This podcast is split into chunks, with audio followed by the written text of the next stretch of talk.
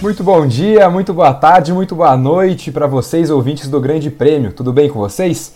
Estamos aqui para a edição 176 do Padocast, o seu, pado, o seu podcast favorito sobre esporte a motor. Eu sou André Neto e comando hoje a nossa atração com as presenças de João Pedro Nascimento e Felipe Leite. Na produção, Pedro Prado segue no comando com a gente. Espero que todos vocês aí do outro lado estejam bem. Vamos, antes de tudo, mantendo a nossa tradição, aos amigos da Central 3, os maiores, maiores especialistas do país nos podcasts. Ouçam o Padocast até o fim e depois pulem direto para o feed dos nossos parceiros. Os podcasts da Central 3, como este que vocês estão escutando agora, estão nos melhores agregadores de áudio do mercado. É só escolher o que você prefere e correr para o abraço. Lá tem todo tipo de informação: samba, política, futebol, história. Não percam! Bom, acabaram as atividades da Fórmula 1 em 2022 e agora a gente já começa a pensar no que será o 2023 da categoria.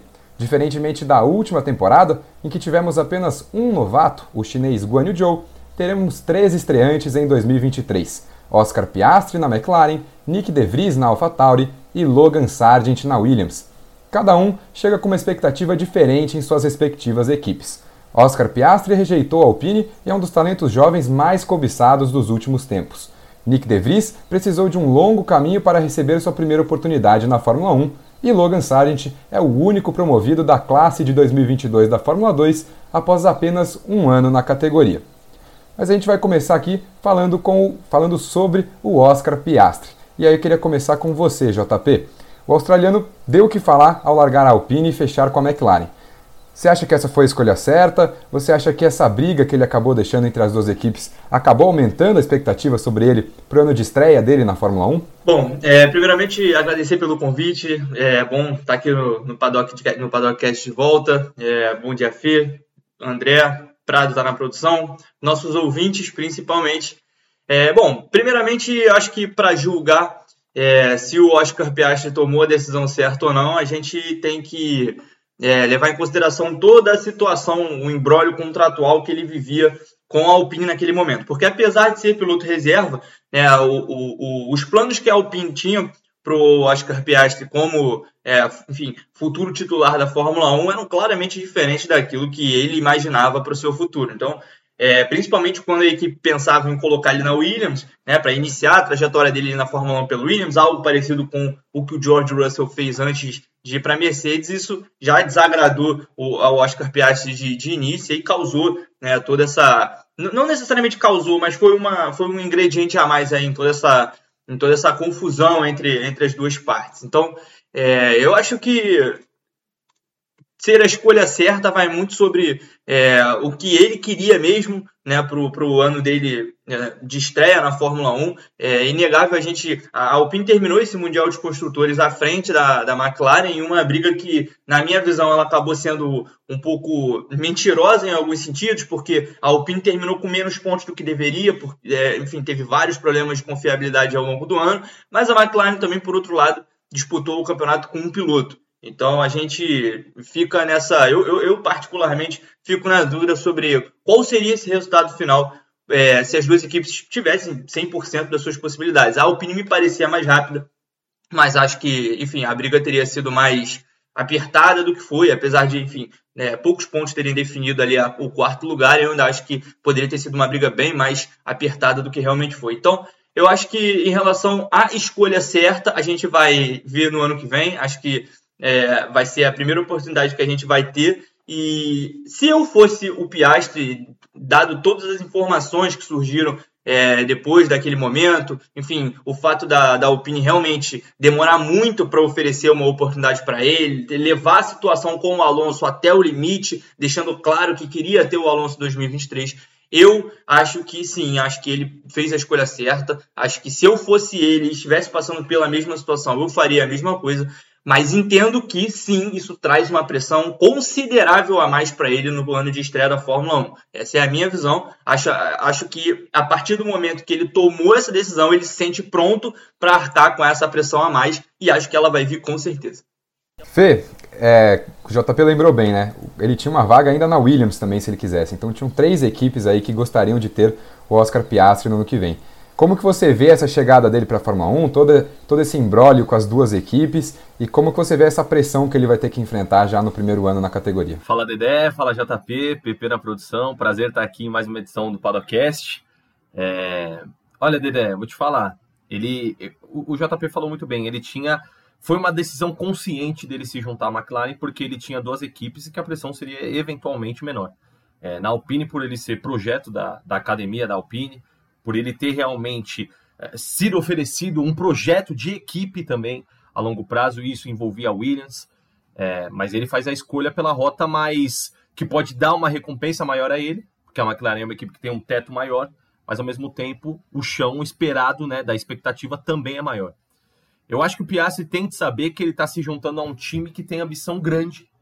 Ele tem de saber que ele vai precisar performar bem logo de cara, porque ele está substituindo um cara que é super popular, é, que é o Daniel Ricardo. Não no paddock de competência, até porque os dois anos dele na McLaren foram muito ruins, mas do público mesmo, né, dessa geração Drive to Survive.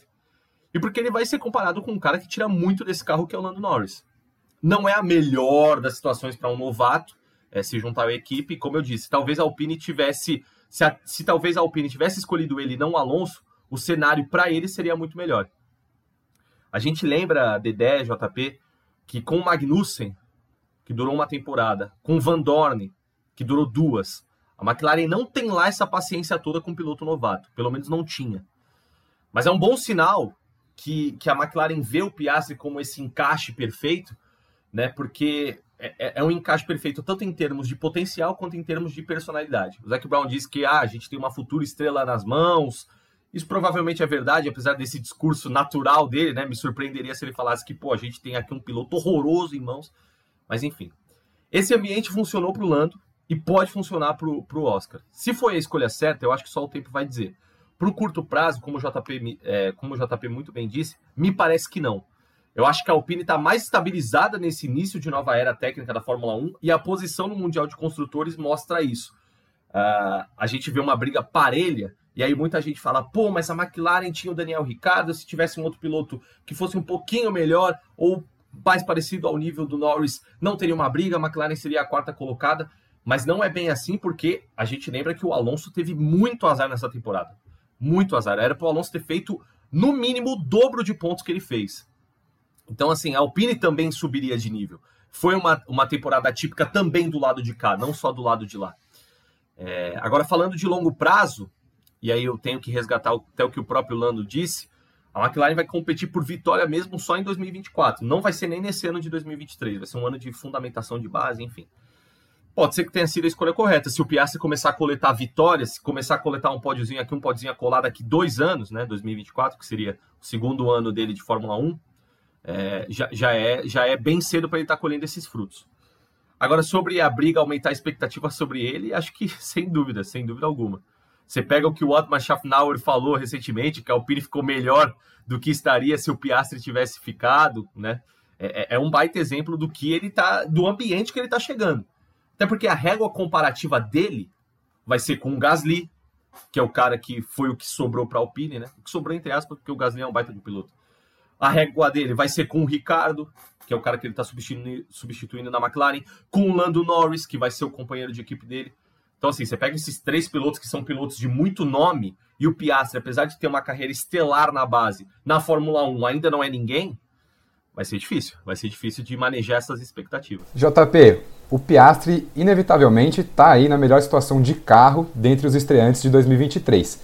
Mas como o Fê já falou bem, ele vai ser comparado não só com o Lando Norris, mas também com o Pierre Gasly, que vai ser o substituto dele, né, se ele tivesse aceitado a vaga lá na Alpine. Pensando nesse cenário, dá pra gente dizer de fato que o Piastri está na melhor situação dentre os novatos de 2023? Ou você acha que tem algum novato que vai estar mais tranquilo do que o, o piloto da McLaren em 2023? Olha, eu acho que eu acho que a situação dele eu não, eu, não, eu, não, considero a situação dele tranquila, né? Assim, porque apesar de ele estar numa, entre, entre os novatos, né? Ele tem sim o carro ali de melhor potencial, mas enfim, essa situação, justamente essa situação que levou, que levou ele da Alpine para a McLaren, eu acho que corta essa tranquilidade que ele poderia ter se ele fosse piloto da Alpine, como o Fê disse, é, que ele tinha um projeto, ele era um piloto da, da base, enfim, ele seria o cara ali da, é, a, a, a liderar aquele projeto a longo prazo, talvez, enfim.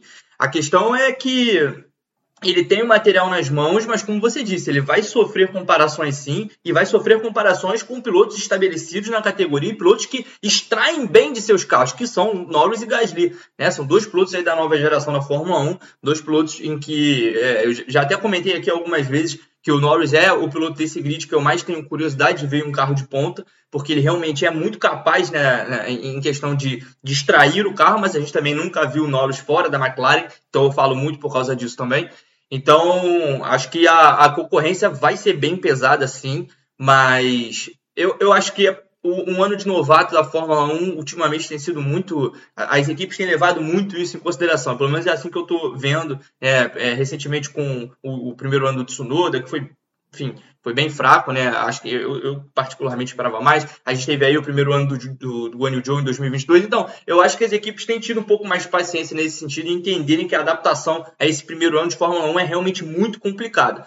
Mas, repito, a situação na, em, que, na, em que ele se envolveu é, situação contratual que eu digo, acho que influencia muito é, nas comparações na pressão que ele vai sofrer no ano que vem. Mesmo assim, eu vejo sim o Piastri como um dos pilotos melhores colocados é, entre os novatos né, para 2023. Por quê? Porque se ele conseguir superar essa pressão e realmente extrair do carro, e eu nem estou falando no nível do Norris, mas fazer mais do que o Ricardo vinha fazendo, o que já enfim, o Ricardo não vinha fazendo tanta coisa. Então, não que seja fácil para o Piastri, em seu primeiro ano de Fórmula 1, ser melhor do que o Ricardo. Certamente não vai ser. Mas se ele consegue fazer isso, então ele já está colocando a McLaren num, num, degrau mais alto do que estaria se ele não estivesse ali. Né? Então, é, até repetindo um pouco a minha fala anterior, é, não sei se ficou exatamente claro o que eu disse, mas essa disputa Alpine e McLaren no Mundial de Construtores, é, evidentemente, né, para mim, a Alpine tinha um conjunto superior né, e tinha é, total, total capacidade de terminar mais à frente da McLaren do que terminou. A questão é, os problemas de confiabilidade eles são resolvidos pela equipe, que não conseguiu dar um jeito nisso ao longo do ano. Então, cabia ao Daniel Ricciardo elevar o nível, porque sim, era possível a McLaren bater a Alpine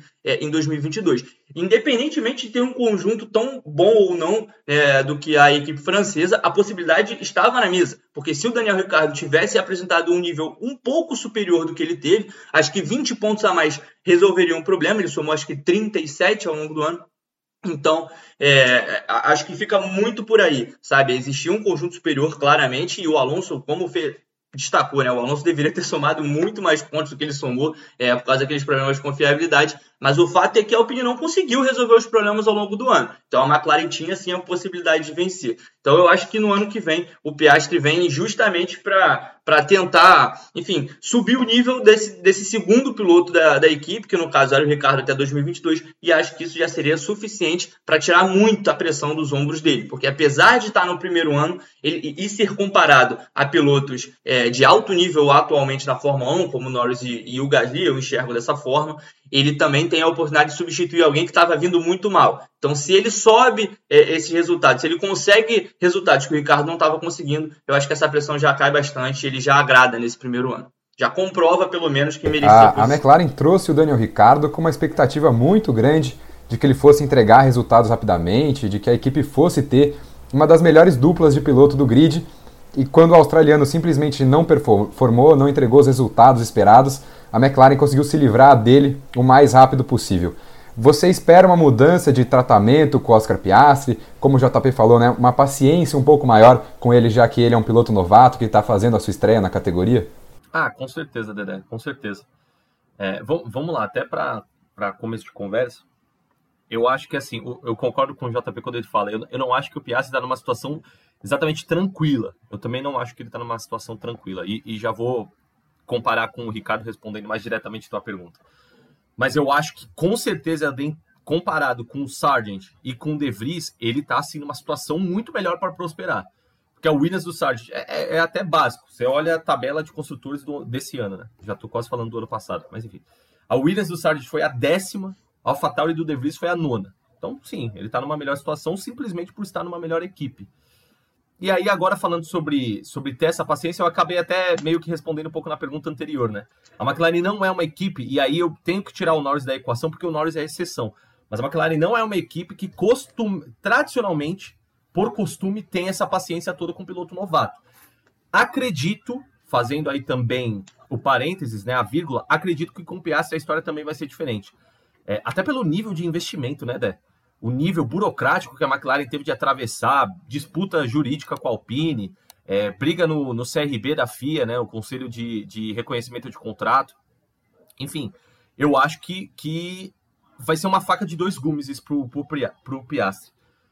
Ao mesmo tempo que vai garantir um pouco mais de paciência a ele, justamente porque a McLaren teve que passar por muita coisa para segurar o passe do cara, ele também vai ser exigido na mesma proporção.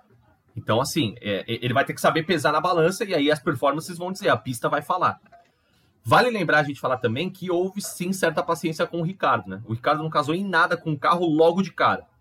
É, até acabei de escrever uma, uma notícia para o Grande Prêmio. Confira você que está ouvindo esse podcast na quinta, sexta-feira, enfim. Mas no dia da gravação eu acabei de escrever essa notícia.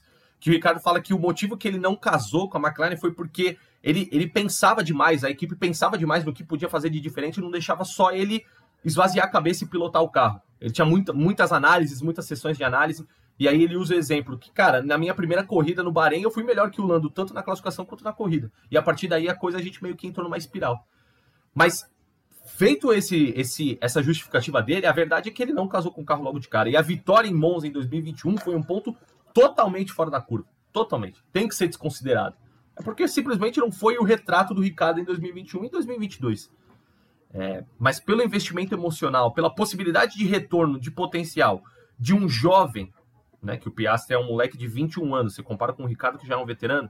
Então, sim, eu acredito que a McLaren vai ter essa diferença de tratamento na questão de ter mais paciência. Mas eu acho que a, a, pista fala, a pista impera na Fórmula 1. Se o Piastri não entregar, vai rodar, assim como o Ricardo rodou. Pode ser, pode ser que não seja agora, em 2021, em 2023, 2024, mas eventualmente se ele não entregar, ele vai dar espaço para outro que entregue. Pois é.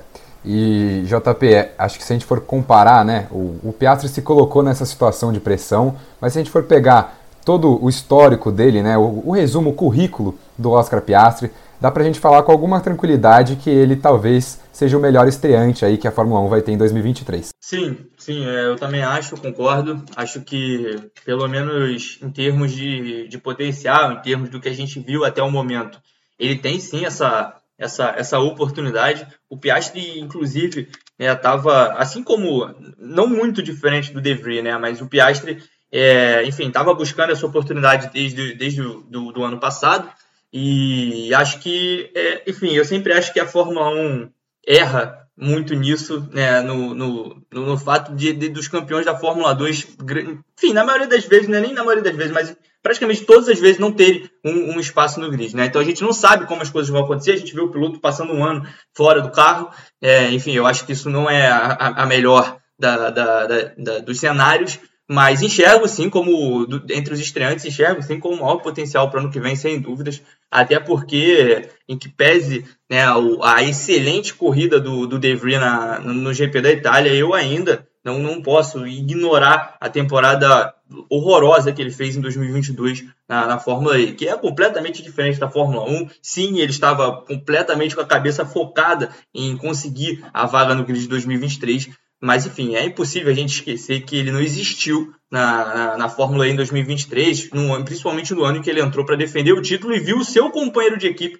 terminar com o título vencendo uma corrida a menos do que ele. Então, é, eu levo muito isso em consideração. Quero ver, eu fico bastante curioso para ver o De Vries no ano que vem, mas entre esses estreantes, é, o Piastri é aquele que gera maior expectativa, sim, não só pelo potencial do que ele fez na Fórmula 2, né, em que ele venceu a Fórmula 2 de uma maneira diferente é, do próprio De Vries, por exemplo, né, que ele, o, o Piastri realmente dominou ali a, aquele ano. É, e, enfim, acho que, repetindo, correndo o risco de repetir o que eu falei agora há pouco, acho que toda essa situação contratual, toda essa situação jurídica entre a Alpine e a McLaren também elevam a expectativa, não tem como a gente não falar sobre isso. É, a própria atitude dele de ter, de ter partido do Piastre, né, a, a, a opção de, de, enfim, romper com a, com a equipe que, que, que, enfim, que lhe deu projeção por debaixo dos panos e fechar com a McLaren, é, enfim, isso, isso já atrai os holofotes para ele, né? Tirando aí o fato de que ele venceu a Fórmula 2 é, com sobras, tirando o fato, enfim, tirando tudo que ele já fez na carreira até aqui. E isso por si só já, já aumenta a expectativa. Levando em consideração, então, né, o, o background que o piloto chega na Fórmula 1, acho que é sim o que tem mais possibilidades de ter sucesso e é o que gera mais expectativa, não só em mim, mas no público também. É, o Piastri antes de 2022, né, ele vinha de três temporadas incríveis aí. Em 2019, ele tinha sido campeão da Freca. No ano seguinte, 2020, ele foi campeão da Fórmula 3. 2021 ele foi campeão da Fórmula 2. Então foram três anos seguidos dele é, ganhando títulos importantes aí das categorias juniores do automobilismo. É, então, Fê, é, dá pra gente colocar ele aí talvez num hall junto com George Russell, com Charles Leclerc, de pilotos que tiveram grande destaque nessas categorias juniores e que chegam muito badalados para a Fórmula 1. Queria saber até onde você acha que o Piastri pode chegar, se essa comparação com Russell, com Leclerc é justa, até onde você acha que o australiano consegue chegar na Fórmula 1. Ah, é justa, Dedé, é justa. Porque assim, é que, é que, nem você falou, o currículo do cara fala por si só, né? O Piastri varreu a base, basicamente. Varreu a base. E aí você, você compara com, com o De Vries, por exemplo. O De Vries passou oito anos nas categorias juniores. Oito anos. Quando ele. A gente vai falar dele melhor mais tarde, né? O JP tem até mais local de fala, porque acompanha a Fórmula E com mais afinco. É, mas a, além da, da temporada ruim que ele teve esse ano, Cara, a gente lembra o título do De Vries em 2019 da Fórmula 2 foi um dos gritos mais fracos da história da Fórmula 2. Não tira o mérito dele ter vencido? É claro que não tira o mérito dele ter vencido. Ele, ele venceu a, a, categoria que leva a Fórmula 1. Completou a escada. Mas ainda assim, você não tem como comparar o talento do Piastri com o talento do De Vries. É, é, é uma diferença muito grande. É um talento muito grande, né, o, o Piastri. Aí você compara com o Sargent. Ah, o Sargent foi bem no seu ano de estreia na Fórmula 2, né? Se bem que ele fez três corridinhas em, em 2021 mas esse foi o ano cheio de estreia dele, né? Não, não dá para contar muito bem. Mas ainda assim é um cara que durou mais nas categorias de base, nas categorias juniores. Ele não saltou aos olhos de imediato assim. O Piastri, se você trabalha ele corretamente, com o potencial que a gente sabe que ele tem, porque ele já até mostrou, não é nem um C, ele já mostrou esse potencial. Pouquíssimas pessoas varrem a base assim, mostram esse talento, e aí você falou muito bem, Dedé. É um hall que, é um hall que você coloca Charles Leclerc, George Russell, de, de, pilotos que impressionaram logo de cara. O Piastri é um, um, desses caras. Se você trabalha ele corretamente, tudo acontecendo conforme a gente espera que vá acontecer, eu acho que certamente, aí respondendo sua pergunta, é um piloto que vai vencer corridas na Fórmula 1. Eu não sei se vai virar título mundial, porque assim, ele já, entre muitas aspas, ele já tem 21 anos, né? Esse ano de espera dele, em, em termos de carreira, não fez tão bem, né? Ter ficado fora do grid de 2022 porque ele já tem 21. E o Verstappen, que promete dominar essa próxima geração toda após Hamilton, tem só 4 anos a mais que o Piastri. Só 4. O Verstappen tem 25, o que também é um absurdo, né? O Verstappen ser bicampeão mundial com quase 200 GPs para conta com 25 anos, mas enfim. É, então eu não consigo cravar, meu Deus, o Piastri é um futuro campeão mundial. Não sei, mas com certeza vencer corridas, eu acho que esse é o chão dele. Eu acho que no mínimo, chegando na Fórmula 1, chegando na McLaren, que é uma equipe muito boa, mostrando o potencial que ele tem, tudo dando certo, eu acho que é um piloto que eventualmente vai ganhar corridas. Não em 2023, mas em 2024, 2025, sim. No mínimo vai ser isso, Dedé.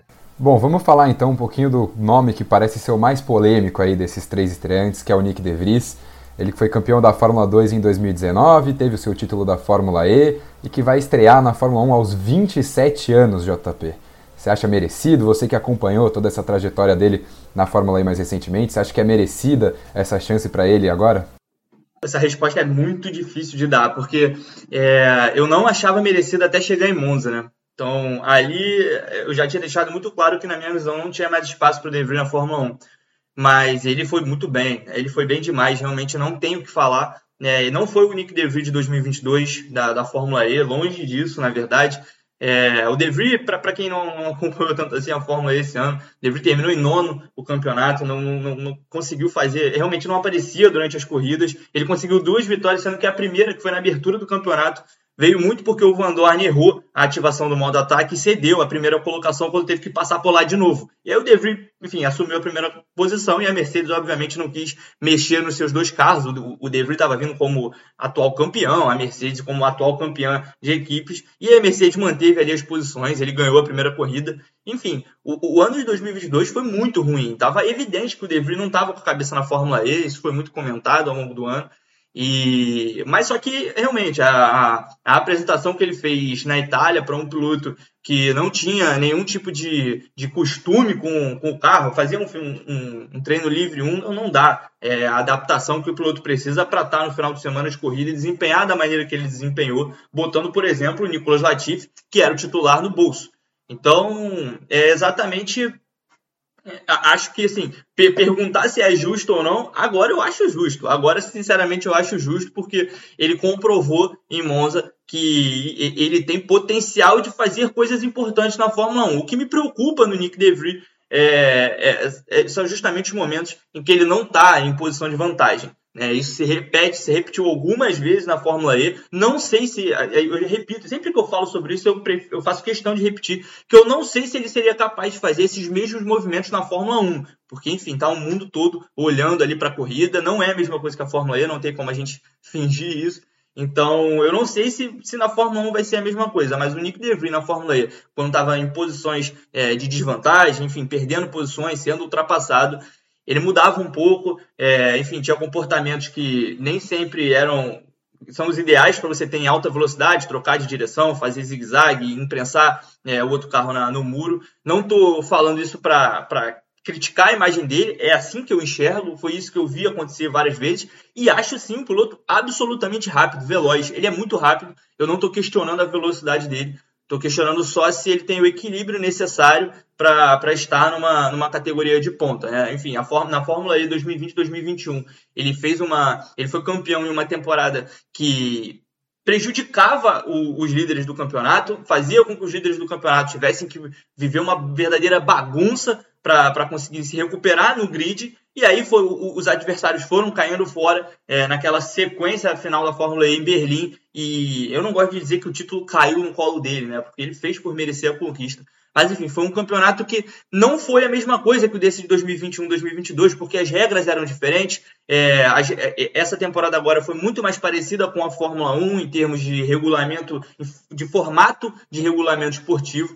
É, a temporada 2020-2021 da Fórmula E era uma coisa meio, meio videogame, em que o, o, os pilotos que estavam na, nas melhores posições da, da tabela de classificação saíam prejudicados na classificação, ou seja, quase sempre largavam do fundo do grid em uma categoria que a gente sabe que as pistas são apertadas, né? É, o carro nem sempre tem é, espaço para passar, enfim. Então, respondendo a sua pergunta, eu acho que agora eu acho justo, é, é, é, é assim que eu penso. Mas antes daquele GP da Itália eu não achava. É, o De foi um cara de sorte também em 2022, né? Porque se a gente for pegar a lista de equipes que ele andou nesse ano, ele andou em cinco das dez equipes da Fórmula 1. Ele andou com a Williams em Monza, como o JP falou, andou com a Mercedes em treino livre, andou com a Aston Martin também naquele fim de semana na Itália, fez teste com a Alpine e depois, no fim do ano, quando ele já estava acertado com a AlphaTauri, participou do teste de jovens pilotos também com a equipe italiana. É, você acha que ele tem o mérito dele também? A sorte sorriu um pouco demais? Como que você vê essa chegada do De Vries, já um pouco mais velho, para fazer a sua estreia na Fórmula 1 em 2023? E, e, detalhe, Dedé, foram essas cinco equipes que você citou, e quando o Lando Norris passou mal naquele primeiro dia em Interlagos, a McLaren chamou o De Vries, então potencialmente seis. O cara ia fazer aí a rapa né, nas equipes da, da Fórmula 1. Cara, eu, eu, eu tenho uma opinião parecida com a do JP, assim. Eu acho merecido. Eu acho merecido. Eu acho também. E uma coisa não exclui a outra, tá? É merecido, mas o De Vries tem tão e somente o apêndice de Alex Albon a agradecer. Porque assim, não fosse apêndice do álbum, muito provavelmente o De Vries não estaria no grid da Fórmula 1 em 2023. Vamos lá. Acho que a questão aqui, Dé, tem que ser: por que, que o De Vries, com 27 anos, sequer uma temporada completa de Fórmula 1 para conta.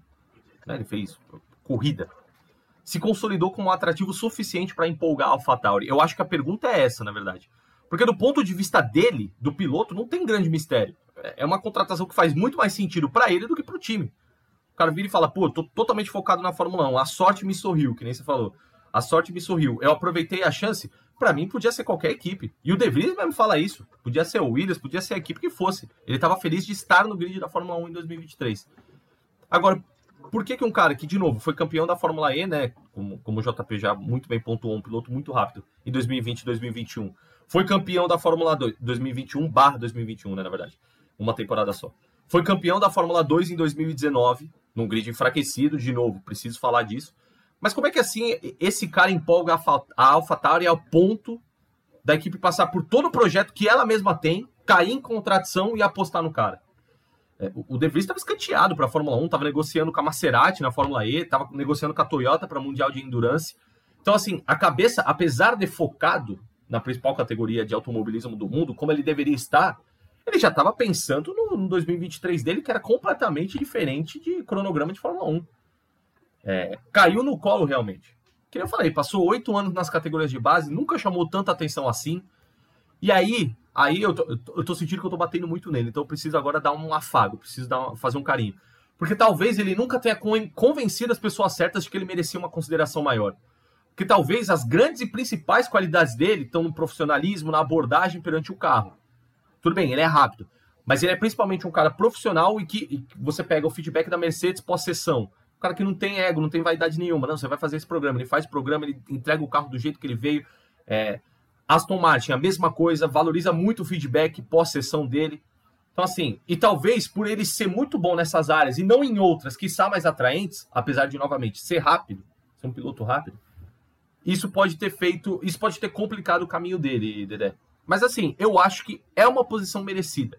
Eu acho que pelo sim, pelo não, será interessante ver Nick DeVries no, no grid da Fórmula 1 em 2023. Vai ser interessante. Até por toda essa carreira que ele já teve e a chance de cair no colo quando ele tá para fazer 28 anos.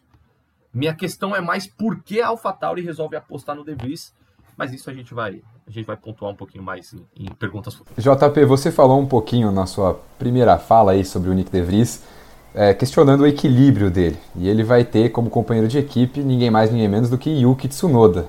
A AlphaTauri terá a dupla mais explosiva do grid da Fórmula 1 em 2023?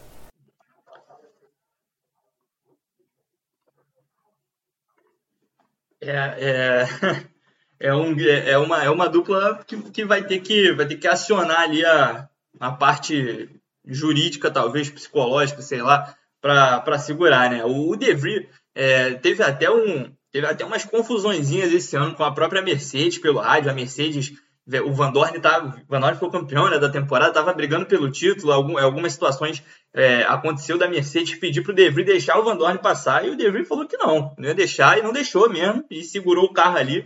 É, enfim, eu, eu acho que vai ser vão, ter umas questões a lidar aí né, com essa dupla de equipe, principalmente se eles se encontrarem na pista. Mas sendo sincero, eu acho que para o De Vries é melhor é o melhor cenário possível. Estar com um companheiro que também é, não demonstra 100% de equilíbrio. Porque quando eu digo que o De Vries, que, que, às vezes falta certo equilíbrio, não é nem que ele seja um cara tipo o Tsunoda que xinga o engenheiro pelo rádio, ou então, enfim, grita com a equipe. É mais uma situação que às vezes me parece certo desespero, sabe? De, de, de, segurar a posição, de é um cara que me parece muito competitivo, mas muito mesmo, assim, talvez até em excesso. E talvez ele tenha bastante dificuldade em ceder posições de vez em quando, entender. A Fórmula E tem muito essa questão de você, às vezes, perder a posição porque está fazendo coasting, e aí em outro momento em que você tem o modo de ataque ativado, por exemplo, é ali que você tem que, que aproveitar para poder tomar a posição. O de Graça ganhou uma corrida esse ano, é, se baseando nessa estratégia. Então, assim, acho que o De Vries tem muito, tem muito essa questão, acho que é menos, menos uma questão de xingar as pessoas e, e mais na pista. Né? Eu, eu, lembro, por exemplo, de, desse ano, acho que, se não me falha a memória, foi no GP da Inglaterra que o Gasly e o Tsunoda se envolveram numa batida completamente bizarra é, então, aquilo ali, aquilo ali com o Nick DeVries, acho que já seria diferente, né? O Gasly tinha uma certa paciência né, com o Tsunoda, até recentemente ficou muito claro porque, né, ele, nessa saída dele da AlphaTauri, ele tem repetido constantemente que eles eram amigos, né? Que eles tinham uma relação próxima de amizade. É, enfim, o DeVries, eu acho que a abordagem vai ser diferente, sim. E eu fico curioso para ver essa dupla. Mas é, é até estava querendo falar, né? Estava esperando até essa pergunta, que eu acho que para o De Vries, essa, esse é o melhor cenário possível. Ele tem um companheiro de equipe que não se provou na Fórmula 1, porque na minha visão do Tsunoda ainda não mostrou que veio, e ele pode né? Se, se, ele no primeiro ano ele supera um companheiro de equipe que está fazendo seu ter, sua terceira temporada na Fórmula 1, né? Que o Tsunoda vai para a terceira é, no ano que vem. Então acho que isso já diria muito sobre ele. Então, por mais que seja uma dupla de equipe bastante explosiva, Helmut Marko vai ter trabalho. É, também é, é, é para o De Vries, eu acho que é uma oportunidade muito boa, sim. Fê, é, também entrando nessa questão aí dessa disputa interna da AlphaTauri, O, o De Vries vai ter no Yuki Tsunoda um piloto que é 5 anos mais novo do que ele, mas que tem dois anos a mais de experiência ali na Fórmula 1. É, é um cenário que pode ser positivo, como o JP falou, justamente pelo Tsunoda ainda não ter se provado, mas por outro lado também ele vai ser o menos experiente na equipe, sendo o mais velho. É, é, é uma situação curiosa até, Dedé. Eu vou, eu vou só antes pegar o gancho do que o JP falou, porque assim, é, e ele falou muito bem. Colocando o Tsunoda e o De Vries lado a lado em 2023, se o De Vries su supera o Tsunoda, isso diria muito sobre ele. Eu concordo. Eu acho que diria muito realmente sobre o De Vries. Mas acho que diz ainda mais sobre o Tsunoda. Porque eu também concordo, eu tenho a mesma opinião. Eu não, eu não creio, eu não creio que o cara vai entrar na terceira temporada dele pode até ser uma opinião um tanto quanto impopular, mas eu não consigo ver tanta diferença assim na temporada do Schumacher e da do Tsunoda. Em termos de performance, tá? Claro, o Schumacher bate o carro a Dedel, não tô falando que ele merecia ficar no grid, não tô falando isso. Em questão de entregar resultado, é basicamente a mesma coisa. É basicamente a mesma coisa, Schumacher e Tsunoda. E o Tsunoda foi premiado com liderar a equipe em 2023. Então, assim, você comparar ele com Lando Norris, com Alex Albon, que serão os companheiros de equipe de, de Piastri e de Sargent, desculpa, não existe. Não existe é o duelo mais fácil, é o duelo mais ganhável. O De Vries é o cara que tem a maior chance de chegar chegando na Fórmula 1. Eu, não, eu acredito que o ano do Piastri vai ser um ano um pouco de adaptação no primeiro semestre, um pouco já pegando a manha do carro no segundo, mas ainda assim, de novo, a equipe é a equipe do Lando, que é um baita de um piloto. Então não acredito que o Piastri vá superar ele logo de cara. Ficaria muito surpreso se isso acontecesse. Na Williams, a mesma coisa. O Sargent é um cara ainda muito cru, vamos falar sobre isso, mas é um cara que chega na Fórmula 1 muito jovem, é, sem tanta experiência. E o Albon, querendo ou não, também toma a equipe para si. Agora, a posição na AlphaTauri não, porque a equipe não era do Tsunoda. A equipe nunca foi do Tsunoda, a equipe era do Gasly. Vai ser uma novidade para o De Vries e vai ser uma novidade para o Tsunoda também, que é até a, a base da tua pergunta, Dedé. Então, assim, é uma situação curiosa do De Vries chegar, ser o mais velho, mas ser o mais inexperiente. Mas se tem alguém dentre esses três novatos que pode, que tem maiores condições de vencer um duelo, esse duelo interno em 2023, eu não tenho dúvida alguma, eu falo sem medo de errar. Hoje, esse cara que tem mais chances é o Vries. E até pensando um pouquinho na temporada de 2022 da AlphaTauri, né, JP? Acho que foi uma das grandes decepções do grid. É, e o De Vries acho que vai ter uma, um pouco de dificuldade na primeira temporada com um carro que foi bem, bem devagar. Mas até aí também ele teve um período com a Williams, ele chegou a fazer uma corrida com a Williams. É, o que, que você acha que ele pode mostrar com um carro que provavelmente vai andar no fim do grid no ano que vem também? Bom, é, primeira coisa que eu acho que é, é, é muito importante para o piloto. Eu, eu, não acho que seja uma ideia tão ruim assim o primeiro ano de Fórmula 1 ser um carro de, de fundo de pelotão, né? Então, é, é claro que eu não estou me guiando pelo, por, por Schumacher e Mazepin em 2021 na Haas, é, é, acho que nessa situação a gente sempre lembra do, do, período que o Russell passou na Williams, pelo menos eu sempre lembro. É, ele comenta sobre isso com, com periodicamente com, e admite que foi um período que foi vital para que ele se né, para que ele aprendesse com os próprios erros. Ele estava em uma equipe em que ele, ele acumulava erros sim, com, com certa, é, com certa, né, eu nem digo frequência, mas com certa enfim, constância, enfim, cometia erros, aquele com o Bottas, o maior deles, né, que até é, chegou a temer por uma possível, é, pela, pela, vaga que ele já sabia que ele teria na Mercedes no futuro. Então eu, eu sempre penso que essa é uma possibilidade boa, sim, para pro, os pilotos novatos, para aqueles que estão fazendo seu primeiro ano na Fórmula 1. O De Vries se difere um pouco desse grupo por ser mais velho, mas ao mesmo tempo eu acho que a, a, a, o conjunto da AlphaTauri vai, vai, vai dizer muito menos sobre a temporada 2023 dele do que a concorrência interna. Porque justamente pela equipe ter um carro tão fraco nesse ano de 2022, não sei se, se, se, se o De Vries chega para subir o nível em 2023. Não sei se o De Vries é esse piloto que vai ter essa, essa capacidade de, de pegar o carro e fazer algo que nem o Pierre Gasly conseguiu fazer em, 2020, em 2022, sabe? Então, é, eu acho que até, até tinha comentado sobre. A gente tinha até falado sobre a, a possibilidade de. Estava comentando sobre a briga do, do Pérez na, na, Red Bull, enfim, sobre a possibilidade de surgir uma vaga no futuro na equipe principal. É, eu acho que, enfim, o De Vries vai para a Fórmula 1, ele assina com a AlphaTauri, é óbvio, pensando numa vaga numa equipe de ponta. E é claro que a partir do momento que ele está na equipe B da Red Bull, a, a, a possibilidade de uma vaga na equipe principal é o que com certeza passa pela cabeça dele. Mas eu sinceramente não sei se o De Vries é esse cara que vai conseguir chegar é, em 2023 e, enfim, extrair tudo que esse carro da AlphaTauri, esse carro, enfim, é, complicado, né, da AlphaTauri vai poder oferecer a ele. Então, acho que vai ser muito mais pelo lado da concorrência interna, muito mais pelo lado do que ele vai mostrar no seu primeiro ano, é, sobre a paciência que eu até tá, tinha comentado em relação aos pilotos novatos, ainda que é, olhando para a idade dele, ele não seja um piloto novato, é o primeiro ano dele na Fórmula 1, isso não vai poder ser ignorado. É, então, sinceramente, não vejo o De Vries chegando para subir o nível da, da AlphaTauri mas acho que entre ele e o Tsunoda, se alguém tem a capacidade de fazer isso, vai ser ele sim e, e, e não o japonês. Fê, a AlphaTauri faz parte do projeto da Red Bull dentro da Fórmula 1. Ela tem justamente como função ali ajudar a desenvolver pilotos da academia da Red Bull para a equipe principal. Faz um tempo já que isso acaba não acontecendo. É, e aí um cenário que é legal da gente pensar, né? Sérgio Pérez e Max Verstappen já viveram dias melhores ali na sua relação na Red Bull. E o Pérez tem só mais um ano de contrato em 2023. Dá para o Nick De Vries sonhar em 2024, se ele tiver um ano assim acima da média no ano que vem, em virar o possivelmente aí o próximo parceiro do Max Verstappen na Red Bull? Ou é sonhar um pouquinho alto demais? Putz, eu acho que é, é um passo maior que a perna, Dedé, sendo bem, sendo bem sincero. Eu acho que o, o que o De Vries pode continuar fazendo, e aí até para ele ter essa tal temporada acima da média que você falou, é ele seguir convencendo e mostrando para a AlphaTauri que valeu a pena a equipe cair em contradição com seus próprios princípios. Você falou na pergunta. Se você para para pensar, não tem muito sentido o time que foi criado única e exclusivamente para desenvolver os talentos da academia da Red Bull contratar um piloto de 27 anos no primeiro vínculo com, com o programa da, da Red Bull. Não tem muito sentido. Né? Você não vai desenvolver o De Vries. O De Vries já está desenvolvido. Né? E não foi pela Red Bull.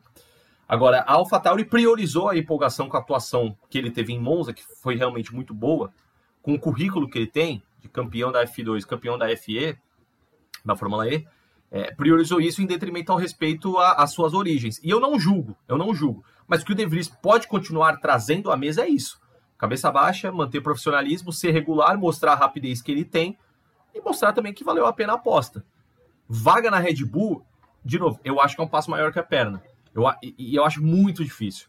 Dá para sonhar? Dá, por esses fatores que você falou. O Pérez tá, vai entrar no seu último ano de contrato. Enfim, vai que o De Vries também tem uma temporada muito boa. E também ele tem uma relação muito próxima com o Verstappen. E o holandês aparentemente manda na Red Bull, né? Só ver o comunicado que eles soltaram depois daquele que procol que rolou no Brasil defendendo o Verstappen. É... Mas assim, tem muita gente na frente também do De Vries na fila.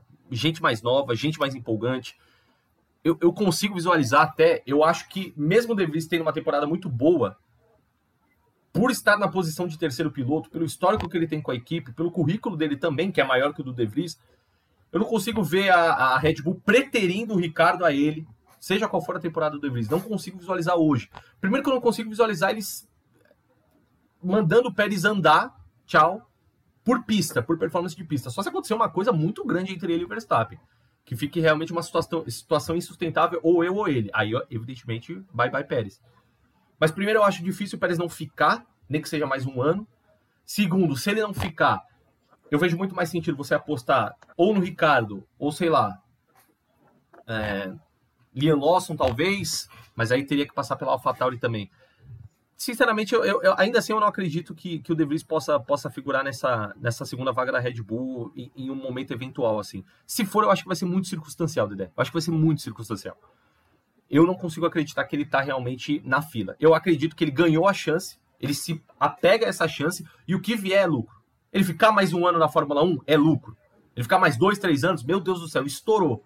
Porque não era nem para ele estar tá aqui em primeiro lugar, entendeu? Então, a coisa caiu no colo, o que ele tem que fazer agora é abaixar a cabeça e fazer essa chance valer. O que vier, veio. Bom, por último, então, mas não menos importantes, vamos falar do Logan Sargent, que sobe após apenas um ano de Fórmula 2, né? Fez três corridas no ano anterior, mas essa temporada de 2022 foi de fato a primeira dele na Fórmula 2 com a Carlin. Ele conquistou duas vitórias, teve quatro pódios, duas poles, mas ainda é um piloto muito jovem.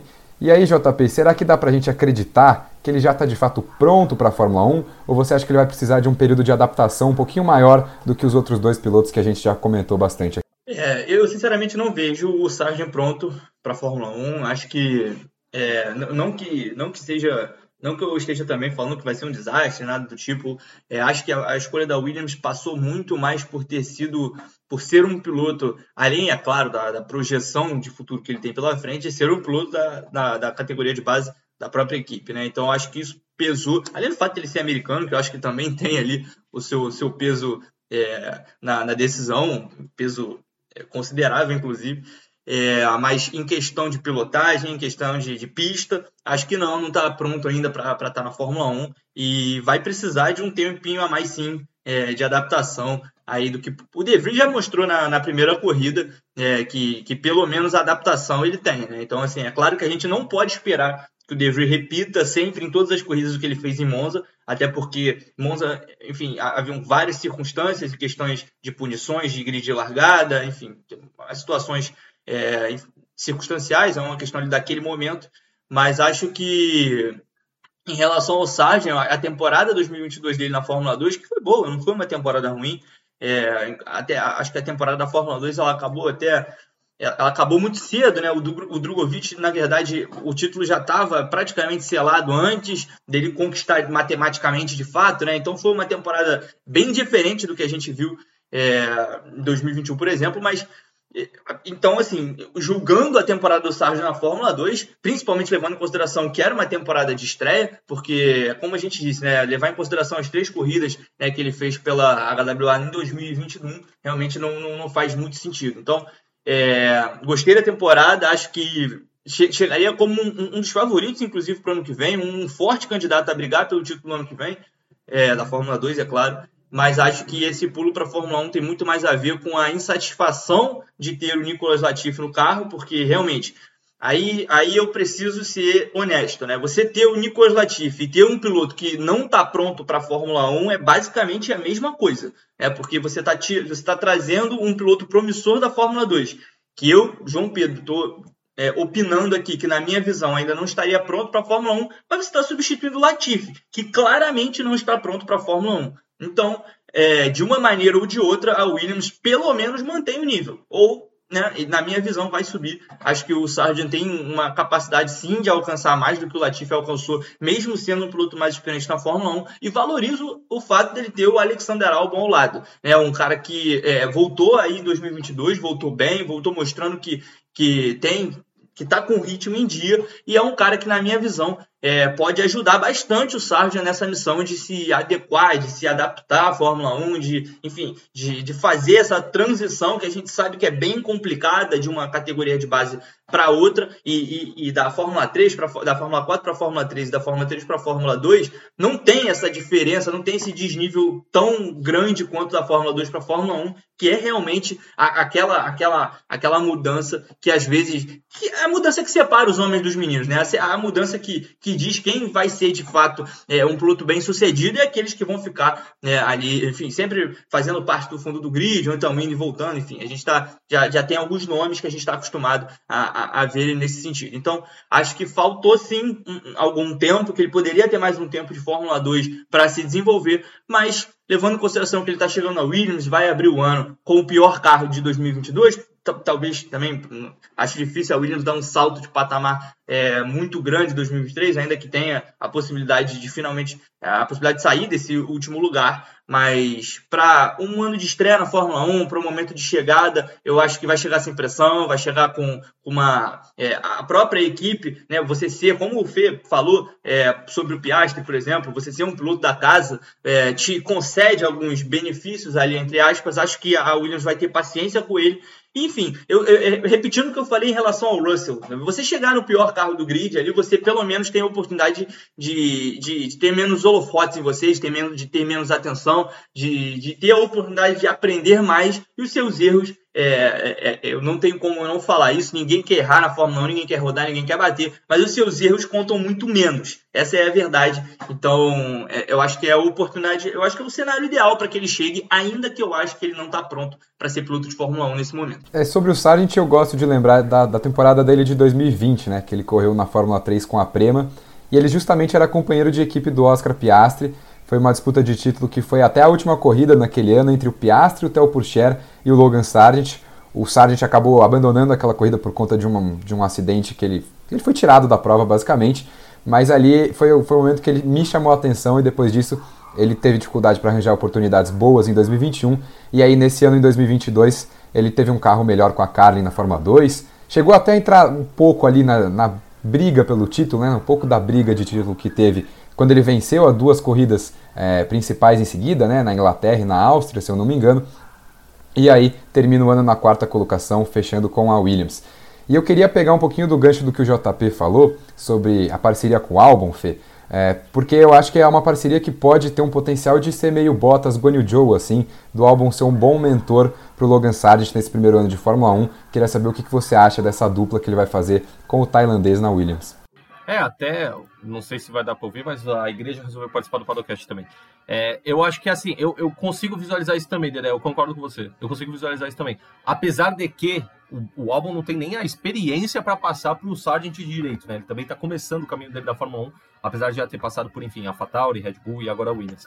É, então, apesar da diferença de idade, eu consigo visualizar uma certa semelhança de, ó, tá chegando agora, Esportivamente, eu concordo com o JP, eu considero o Sargent cru, então acho que ele vai precisar dessa tutela do álbum, apesar de psico psicologicamente ele tá pronto. Então talvez, se o Ju precisava também desse trabalho psicológico de estar tá chegando na Fórmula 1 é, e tudo mais, eu acho que o Sargent está mais pronto nesse sentido. O porquê? Por culpa, entre aspas, da Williams.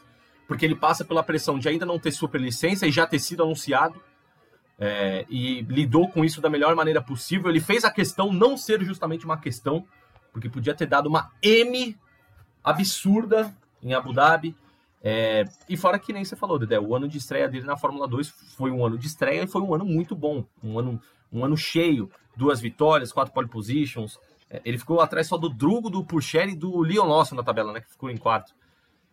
Voltando agora para a questão de estar cru, esportivamente falando. E aí até pelo que você falou na tua pergunta, Dedé. Em 2020, ele faz esse ano na Prema, quase ganha o título, né? Quase, porque, enfim, ele estava correndo por fora, mas chega até a última corrida com chance. Então, quase ganhou o título. Ele quase ganhou o título. E aí ele não tem vaga em lugar nenhum, porque ele não quer fazer mais um ano de Fórmula 3. Ele espera para ver a, a, vaga na Fórmula 2 chegar. A vaga não chega, ele não subiu como ele estava esperando subir. E aí ele se vê, cara, tô sem vaga, ele pegou lugar na Charru, que era uma das piores equipes do grid da Fórmula 3 naquela época. Então, assim, até uma trajetória de carreira meio bizarra, que ele, a Prema é conhecida por ser uma das melhores equipes de, de base. A Prema vai bem na Freca, vai bem na Fórmula 4, vai bem na Fórmula 4 alemã, na italiana, na Fórmula 3, na Fórmula 2. E ele sai da Prema e ele vai para Charruz. É como ele tá pilotando na Mercedes e na temporada seguinte ele vai para Alfa Romeo. Ah, oi, Bottas, tudo bem? Você mencionou o Bottas. Mas enfim, é, mas isso por, por opção, né? Por, por escolha dele. E até o próprio Sargent diz que tipo, as coisas aconteceram de maneira muito rápida para ele, porque aí sim, ele impressiona na Charrus, o pessoal vê que, mesmo com um carro ruim, que era uma das piores equipes do grid, ele faz um bom trabalho, não era produto do carro, e aí ele consegue, ele conquista a estabilidade dele na Fórmula 2 nesse ano com a Carlin. E aí, que nem você falou, Dedé, ele tem um ano esportivamente falando muito bom. Então, de novo, eu acho que o álbum vai ser vital, porque psicologicamente o Sargent está pronto para a Fórmula 1. Pelo menos essa é a minha visão. Só que esportivamente ele ainda precisa de um, de um certo guia, assim como o Ju também precisou, e o Ju foi muito bem nesse ano de estreia, comparado com a expectativa que a gente tinha dele. Comparado com a expectativa que ele tinha dele, ele fez por merecer é, estar no grid da Fórmula, 2, da, da Fórmula 1, perdão, ao menos em 2023, de adiar essa vinda do Pourchaire. O Sargent eu consigo ver trilhando o mesmo caminho. E outra, a Williams é o lugar para ele virar um diamante, né? É uma equipe que é, é, é a última equipe do pelotão já tem um bom tempo, é, é uma equipe que você não chega com tanta pressão, aliás, você não chega com pressão alguma de entregar bons resultados, o que vem é lucro. Você vai ter um bom companheiro de equipe, que é o Alex Albon, com uma estrutura que vai se acertando à medida que os anos passam, né? A Williams passou a atingir o fundo do poço em 2020, mas agora tá em 2019, mas agora tá chegando, tá lentamente progredindo. Então assim, a Williams é o lugar para o Sargent com a tutela do álbum, de Dios Capito e enfim, melhorar e, e, estar um pouco mais pronto esportivamente falando para a Fórmula 1. Mas que nem o JP falou, até só para encerrar a resposta, Dedé, não tinha como ficar pior do que com, com o Nicolas Latifi, né? Que era visivelmente um cara que não tinha. não Ninguém sabia o que ele estava fazendo aí. E, sinceramente, todo mundo sabia o propósito que era o dinheiro que ele trazia ao Williams. Porque talento para a Fórmula 1 ele nunca teve. Nem quando ele estava no grid da Fórmula 2. Nunca mostrou isso. Bom, tirando os ataques gratuitos a Nicolas Latifi, Vamos falar mais um pouquinho aí para encerrar do Logan Sargent. que é o primeiro americano na categoria desde o Alexander Rossi em 2015.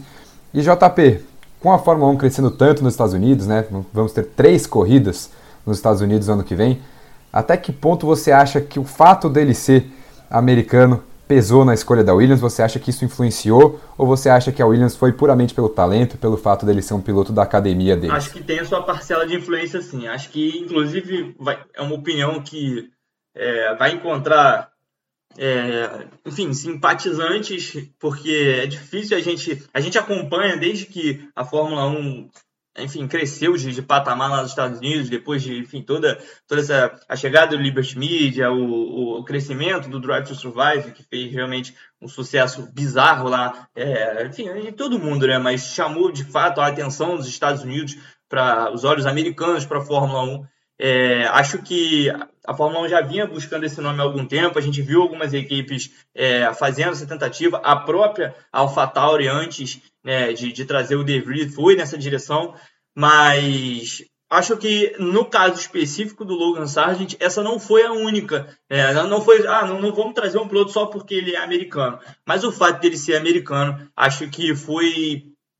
Acho que deu ali, né? A, a, foi a, a gota d'água, foi o, enfim, o prego final foi o que definiu de vez que, que seria ele o nome da vez. Até chamou a atenção a, a forma, né, como a Williams anunciou o Sargent, muito antes dele, de fato, poder né, confirmar a sua ida à Fórmula 1. Então, enfim, parecia que a, parecia que o Williams estava querendo realmente, enfim, divulgar ali, né, a pontuação de novo piloto e tal. Eu achei muito estranha essa situação, porque se ele não consegue a pontuação, a Williams ia passar por uma saia justa forte agora no final do ano, né? Então, que bom para a equipe que pelo menos ele conseguiu.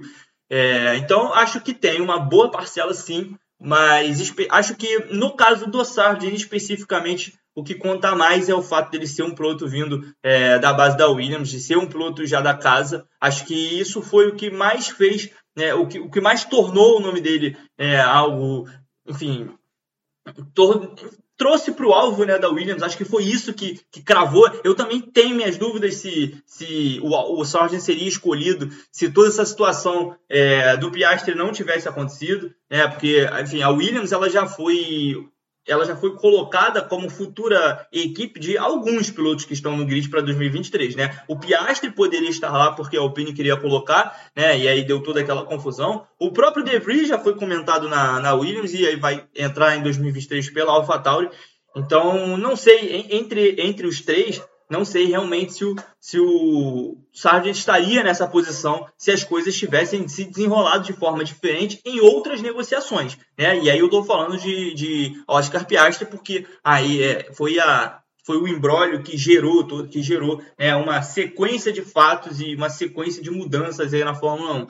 Então, acho que sim, foi, foi uma ah, o fato dele ser americano teve a sua parcela de influência na decisão. Não foi uma parcela pequena, mas não acho que ele está sendo contratado por ser americano. Acho que a Williams tem sim é, é fé no que o Logan Sargent pode fazer, mas sabe que o fato dele ser americano, o fato do, do, da Fórmula 1 ter três corridas programadas para os Estados Unidos ano que vem, incluindo uma delas em Las Vegas, em que os pilotos estão, é, apesar do, do traçado da, apesar do traçado não indicar isso, apesar da pista não indicar isso, os pilotos estão falando que esperam enfim, por um dos maiores eventos de 2023 no ano que vem. E eu acredito que, tirando a parte esportiva, que eu ainda fico bastante na dúvida de como vai acontecer, de fato vai ser um evento gigantesco é, no, no, enfim, no aspecto esportivo né, de tudo que vai acontecer em 2023 e acho que isso tem a sua parcela de peso sem dúvida nenhuma mas não acho que seja só por isso. É importante destacar para não parecer que eu estou falando que a Williams só trouxe o Sargent porque ele é americano.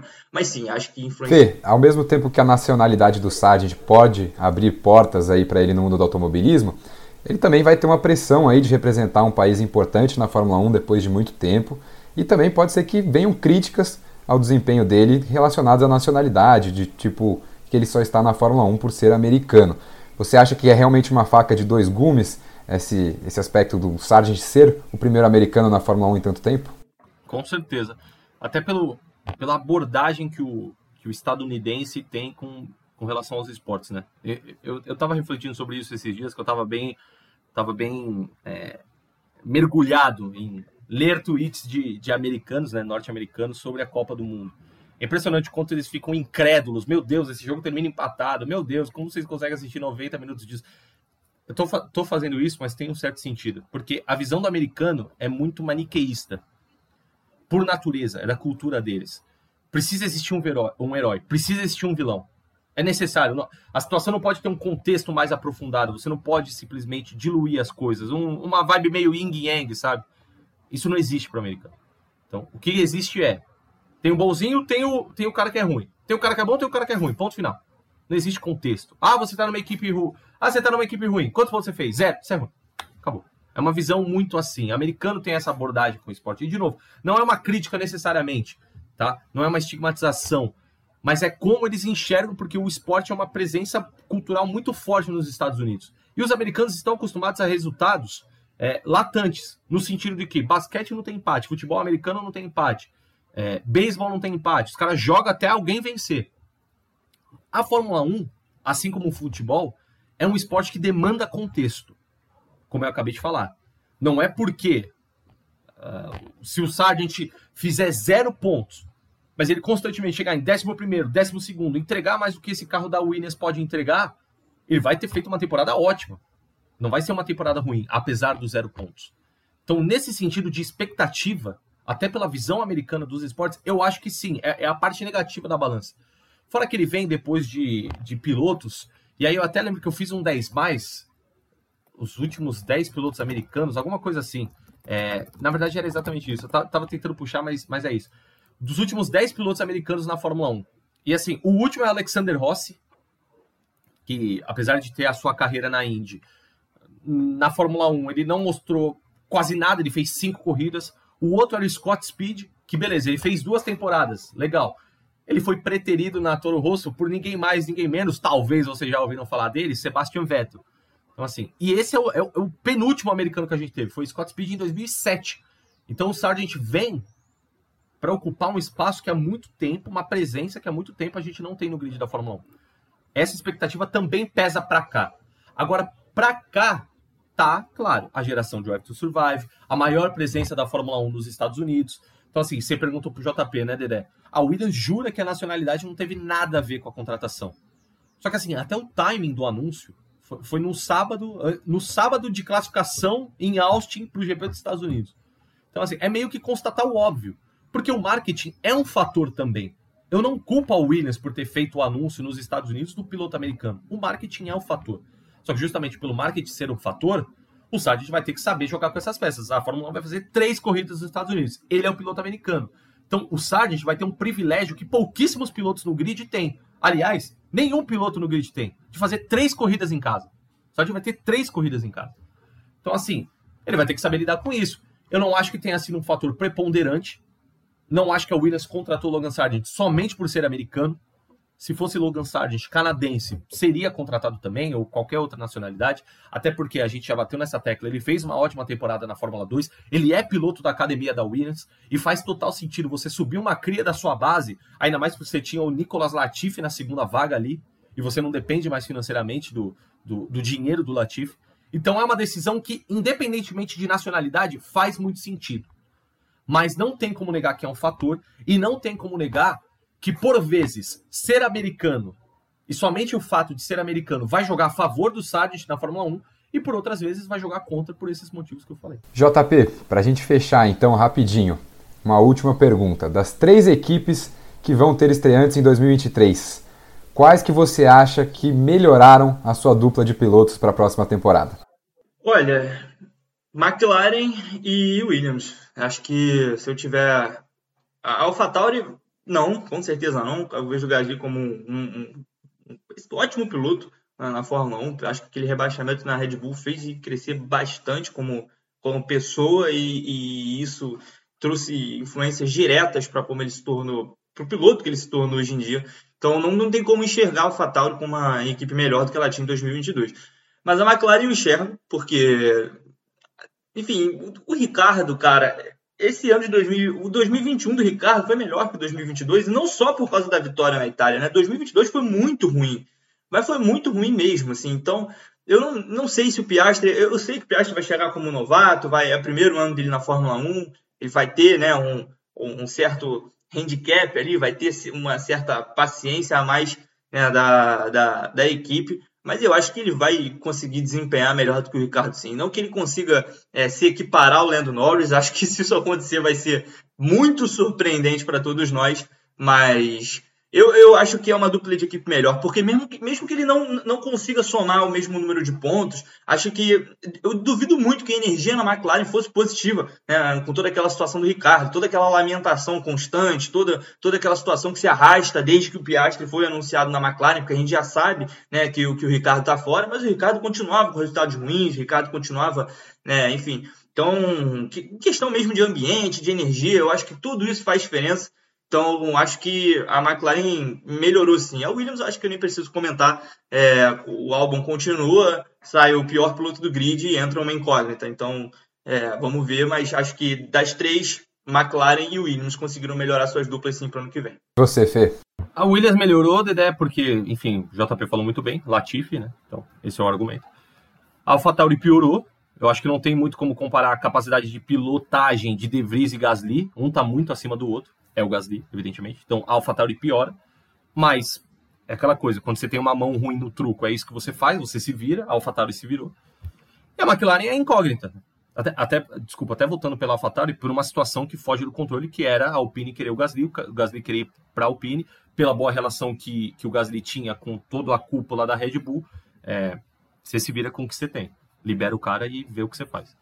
E a McLaren, é, eu acho que é uma incógnita apesar de concordar com o JP, eu acredito que sim, claro, visto que não tem muito como ir pior do que o Ricardo foi nesse ano e nesse carro, é, é uma incógnita porque não dá para cravar como chega o Piastri depois de um ano fora, apesar de ter varrido as categorias de base. Eu não consigo cravar como o Piastri vai, vai performar. Vai ser um ano de adaptação, mas é um ano de adaptação também para a McLaren, que vai estar tá chegando no segundo, no, no, seu segundo ano de plano nessa nova era técnica de competir por vitórias em 2024 é, é muito difícil ainda você analisar a carreira do Piastri especificamente, entendeu? A do De Vries é, é, outra coisa, porque, de novo, eu acredito que piorou porque o Gasly é melhor. O Ricardo pode ter uma carreira muito melhor que a do Piastri, evidentemente, porque o Piastri não tem carreira ainda na Fórmula 1.